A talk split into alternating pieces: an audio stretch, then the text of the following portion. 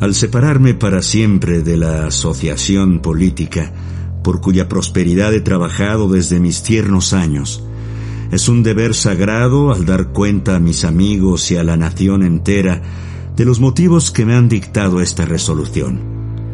Jamás, lo sé, jamás podré satisfacer a los agentes del espantoso despotismo que aflige a mi desventurada patria.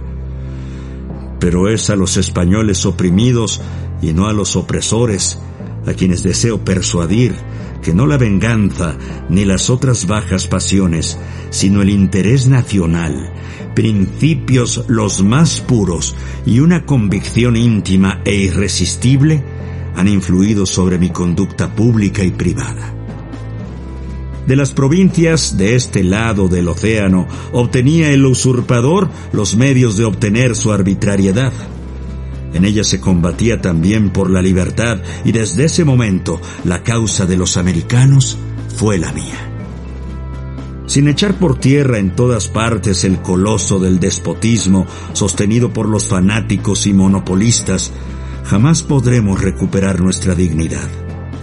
Para esa empresa es indispensable que todos los pueblos donde se habla castellano aprendan a ser libres, a conocer y practicar sus derechos. La causa de los americanos es justa, es la causa de los hombres libres, es la de los españoles no degenerados. Ellos, el rey, los empleados y los monopolistas, dicen que la España no puede existir sin la América, y esto es cierto si por España se entienden ellos, sus parientes, amigos y favoritos, porque emancipada la América, no habrá gracias exclusivas, ni venta de gobiernos, de intendencias y demás empleos de Indias. Porque abiertos los puertos americanos a las naciones extranjeras, el comercio pasará a una clase más numerosa e ilustrada. Y porque libre la América, revivirá indubitablemente la industria española.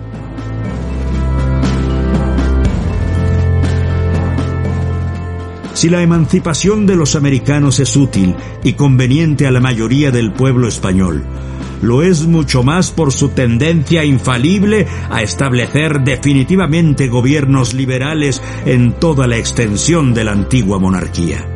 La patria no está circunscripta al lugar en que hemos nacido, sino más propiamente al que pone a cubierto nuestros derechos personales. Americanos, He aquí los principios que me han decidido a unirme a vosotros. Permitidme participar de vuestras gloriosas tareas. Aceptad la cooperación de mis pequeños esfuerzos a favor de vuestra noble empresa. Contadme entre vuestros compatriotas.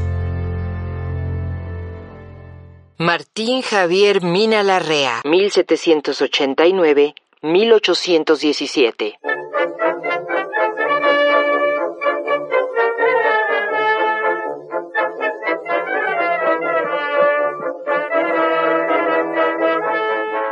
Nació en Navarra, España. Su estatura era de un metro setenta.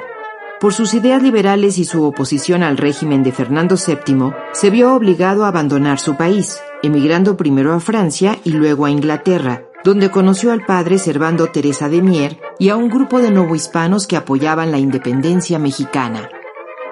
Decidido a luchar contra el absolutismo, se embarcó con algunos hombres, entre los que se encontraban el padre Servando, hacia la Nueva España en mayo de 1816. Después de realizar una escala en Estados Unidos, llegó al puerto Soto la Marina en Tamaulipas con más de 300 hombres. Logró importantes triunfos como el ataque a la hacienda del Jaral, donde se apoderó junto con Pedro Moreno de 140 mil pesos en plata y víveres, o el de la hacienda de Peotillos, donde aplastó a una fuerza del ejército realista, a pesar de que ésta lo superaba por ocho veces en número. El gobierno virreinal mandó al mariscal Pascual Liñán a defender el territorio en contra de los insurgentes y así partió a combatir a Mina y sus hombres en el fuerte del sombrero. Mina logró escapar y se dirigió al de los remedios, donde siguió peleando. Sin embargo, los desacuerdos con el padre José Antonio Torres, quien a su llegada ostentaba el mando militar del Bajío, provocaron nuevas derrotas.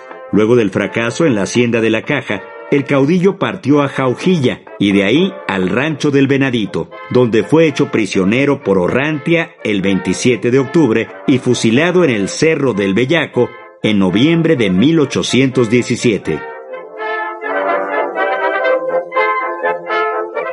Textos de Salvador Rueda, Jacqueline Gutiérrez, Guadalupe Jiménez, Marta Terán, Carlos Herrejón, Jaime Reyes y Moisés Guzmán.